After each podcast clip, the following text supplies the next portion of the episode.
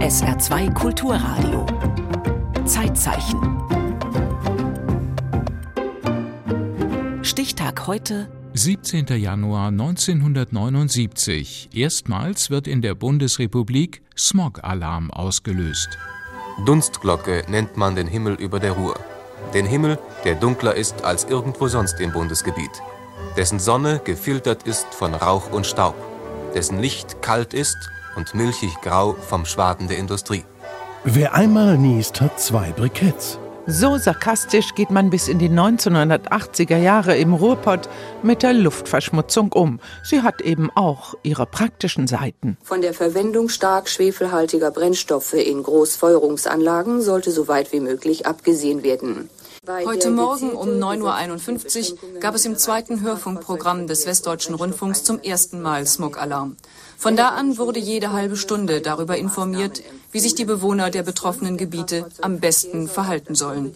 Die Regeln im Haus bleiben, Fenster geschlossen halten, keine Gartenabfälle verbrennen, Auto stehen lassen. Freiwillig bei Stufe 1. Die fahren weiterhin ihr Auto immer voll drauf. Ja. Erzählt ein Polizist in Duisburg. Wir hatten eine Ampel, als das Rotlicht ausgefallen ist, kam zum Stau und da baten wir dann auch die Autofahrer doch vorübergehend den Motor abzuschalten, bis dann verkehrsregelnde Maßnahmen getroffen wurden. Ob sie sich dran gehalten haben, wir wissen es nicht. Fakt ist, der erste Smog-Alarm war der Tagesschau zwar eine Meldung wert, aber für die Ruhrgebietsbewohner und Bewohnerinnen eigentlich nichts Besonderes. Oh, was heißt der Gerochen gespürt? Wir sind ja von Geburt aus gewohnt hier.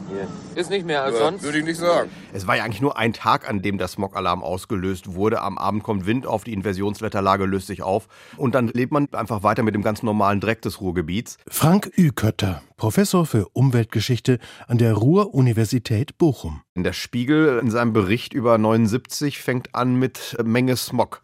Was auch so ein bisschen das Problem ist mit der ganzen Geschichte. Ne? Eigentlich reden wir über ein Ereignis, das eher nicht Ereignis war. Der Reihe nach. 1973. Menge Smog.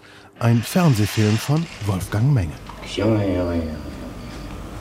Es wird überhaupt nicht hell heute. Bei dem Nebel?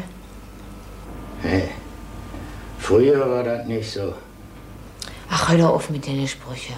Eine fiktive Dokumentation über einen Smog-Alarm, den manche Zuschauer für so real halten, dass sie während der Ausstrahlung beim WDR anrufen. Industrie und Kommunen beschwerten sich schon vorab. Sie fürchteten einen Imageschaden. Smog ist der in einer Luftglocke gefangen gehaltene Atem der Industrie, des Verkehrs und der häuslichen Feuerstellen. 1962. Im Dezember berichtet das WDR-Fernsehen über eine gefährliche Wettersituation im Ruhrgebiet. Smog treibt den Kindern die Tränen in die Augen, legt sich beklemmend auf Atmung und Kreislauf der älteren Leute und kann kranken Menschen den Tod bringen. Smog ist menschenfeindlich.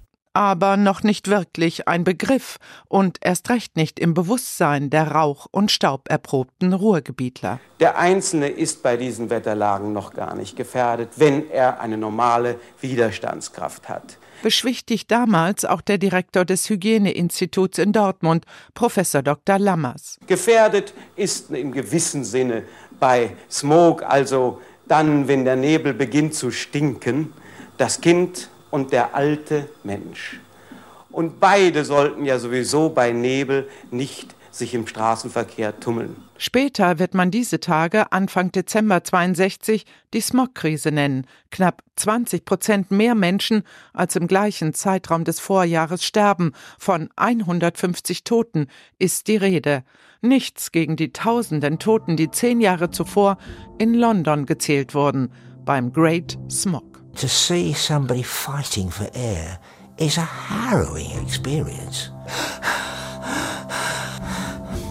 Smog. S-M-O-G. Smog entsteht, wenn der Himmel sich weigert, die Abgase einer aufgeblähten Zivilisation entgegenzunehmen. Sachlicher ausgedrückt, wenn Windstille herrscht und die sogenannte Inversionswetterlage eintritt. Für Meteorologen ist das eine ganz einfache Sache. Warme Luft schiebt sich über kalte Luft am Boden. Das begrenzt die Zirkulation der Luft und Schadstoffe sammeln sich an, solange bis es gefährliche Konzentrationen gibt. 1979 befindet sich das Ruhrgebiet schon mitten im Strukturwandel.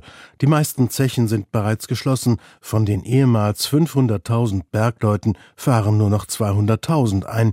Die Stahlkrise steht noch bevor, aber blau ist der Himmel über der Ruhr längst noch nicht. Der Wunsch, Rauch und Staub loszuwerden, ist wahrscheinlich so alt wie das Ruhrgebiet selbst. Aber eben keineswegs leicht umzusetzen. Es ist wie so oft eine Frage der Machtverhältnisse. Es kostet Geld.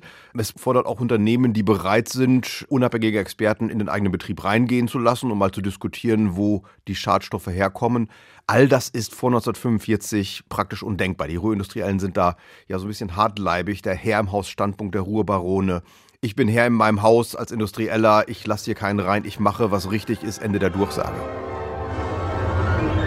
Wer von Berlin kommend den Industriebezirk durchquert, der wird es deutlich wahrnehmen, wie der Zug bei Hamm plötzlich in diese Dunstwolke gerät und darin bis Düsseldorf und darüber hinaus verbleibt, sodass sich wohl schon mancher Reisender gefragt haben mag, wie die Menschen in solcher Luft überhaupt zu leben vermögen. Schreibt der Bochumer Gewerberat Glocke 1909 Maßnahmen gegen Rauch und Staub werden zur damaligen Zeit als völlig aussichtslos angesehen. Es ist eigentlich schon ziemlich früh klar, wenn sich das Ruhrgebiet weiterentwickeln will, nicht nur eine Industrieregion sein will, sondern vielleicht auch ein angenehmer Ort zu leben, dann muss man etwas machen bei der Luftverschmutzung und das ist nach damaligem Verständnis vor allem Rauch und Staub, also die sichtbaren, unmittelbar spürbaren Emissionen, die langfristig zu reduzieren, ist eigentlich schon seit den 50er Jahren ein Ziel, das so die Funktionseliten des Ruhrgebiets und des Landes Nordrhein-Westfalen vereint. Meine Herren, Sie wissen, dass ich als Arzt Ihnen klargemacht habe, wie groß die Gesundheitsschäden letzter Zeit geworden sind, die handgreiflich aufzuzählen sind, wie die Zunahme der Rachitis, die Reduzierung des Langwachstums bei Kindern, die Atemnotzustände. Ärzte, Siedlergemeinschaften, Handwerker. Zu Beginn der 1960er Jahre wehrt sich eine breite gesellschaftliche Front Front zunehmend gegen die Luftverschmutzung, gegen filterlose Industrieanlagen, gegen giftige Dämpfe und so viel Staub. Es gibt doch bei uns keine Möglichkeit mehr, die Wäsche nach draußen zu hängen. Innerhalb von fünf Minuten ist die Wäsche beschmutzt. Nicht nur alleine die Beschmutzung ist maßgebend, sondern die Wäsche wird zerfressen von den Gasen und Dioxiden. Die richtige Gefährdung, das war ja die alltägliche Verschmutzung durch Staub, durch Rauch, durch Guckereiabgase, durch Schwefeldioxid. All das war eine tägliche Belastung und war weit jenseits dessen, was ökologisch gesundheitlich akzeptabel war.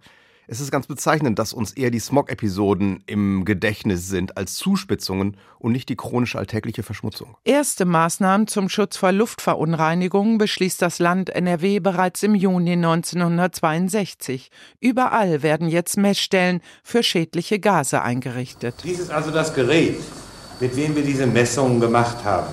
Es ist ein selbstregistrierendes Gasanzeigegerät welches uns die Schwankungen der SO2-Konzentration im Laufe des Tages zeigt. Im Oktober 1974 wird dann eine Verordnung zur Verhinderung schädlicher Umwelteinwirkungen bei austauscharmen Wetterlagen erlassen. Fahrverbotszonen für den Ernstfall werden bestimmt, Schilder angeschafft. All das zeigt eine gewisse Reife des Emissionsschutzes. WDR 2 hier meldet sich das Verkehrsstudio. Zunächst zur Bekanntgabe der Alarmstufe 1 für das Smoggebiet 2, Ruhrgebiet West. Nach der Smogverordnung ist schon jetzt jeder Dieser Smog-Alarm im Ruhrgebiet kann nur deshalb im Ruhrgebiet stehen, weil Nordrhein-Westfalen seit den 50er Jahren das führende Bundesland wird, wenn es um Luftverschmutzungsprobleme geht. In Bayern hätte es damals einen Smog-Alarm nicht geben können. Ganz einfach deshalb, weil es da weder ein Messnetz gab, das ausreichend gewesen wäre für solche Alarme, noch überhaupt eine Smog-Verordnung. Der erste Smog-Alarm währt nur kurz. Am Abend des 17. Januar, heute vor 45 Jahren, kommt Wind auf und löst auch den Rauchnebel auf. Wahrscheinlich würde man sich an diesen Smog von 1979 gar nicht erinnern, wenn es nicht noch den zweiten gegeben hätte, 1985. Für die Ballungsräume des westlichen Ruhrgebietes ist am Nachmittag Smogalarm der Stufe 3 ausgelöst worden. Wo es dann auch mal ernst wird mit den Smogverordnungen, wo Schulen geschlossen werden, wo Fahrverbote erlassen werden. Außerdem muss die gesamte industrielle Produktion heruntergefahren werden, soweit sie dem Bundeemissionsgesetz unterliegt. Wo es tatsächlich mal spürbar wird, was Luftverschmutzung ist und diese Lage dann auch insgesamt fünf Tage anhält. Fünf Tage, in denen das Ruhrgebiet nach Luft schnappt oder seinem Ärger Luft macht. Ja, wenn's berechtigt ist, ist gut, aber wir haben doch hier sternklaren Himmel. Das kann doch unmöglich Smogalarm sein. Ist es doch. Und nicht nur im Ruhrgebiet. 1985 werden von Hamburg bis Hessen, selbst in der Lüneburger Heide, Schadstoffkonzentrationen gemessen, die für eine Alarmstufe 2 ausgereicht hätten. Dort allerdings gibt es noch keine juristisch verbindlichen Smog-Verordnungen. Die kommen aber, und so wird 1987 Smog-Alarm für weite Teile von Norddeutschland sowie in Hamburg und Berlin ausgerufen. Sechs Jahre später gibt es einen letzten Alarm in Ostdeutschland. Dann geht in Smog-Verordnungen die Luft aus. Ja, das Smogverordnung, das war in den 90er Jahren ja ein Riesenaufreger, diese Aufhebung der Smog-Verordnungen. Nach und nach heben die Bundesländer ihre Verordnungen in Sachen Smog auf. Wir fallen zurück in Sachen Umweltpolitik, fürchten manche, aber ganz im Gegenteil, so Umwelthistoriker Frank Ükötter von der Ruhr-Universität Bochum. Die Aufhebung der Smogverordnung in den 90er Jahren war eigentlich ein Beweis dafür, dass man bei der Luftreinhaltung, speziell beim Schwefeldioxid, schon ziemlich gute Fortschritte gemacht hatte, weil die Wahrscheinlichkeit einer Zuspitzung, so wie das 79 und 85 im Ruhrgebiet passierte, inzwischen nahe Null war. Das war eigentlich ein vernünftiger Akt der Deregulierung, weil hinter so einer Smogverordnung steht natürlich immer auch ein ganzer Apparat, Vorbereitungen, die man treffen muss. Für den Fall, sich vorzubereiten, der sehr wahrscheinlich nicht eintritt, das ist natürlich Geldverschwendung. Das an anderer Stelle dringend benötigt wird. Die Schadstoffkarawane zieht weiter. Der kleine Stinker hat keine Chance, bei Ozonalarm noch durchzukommen.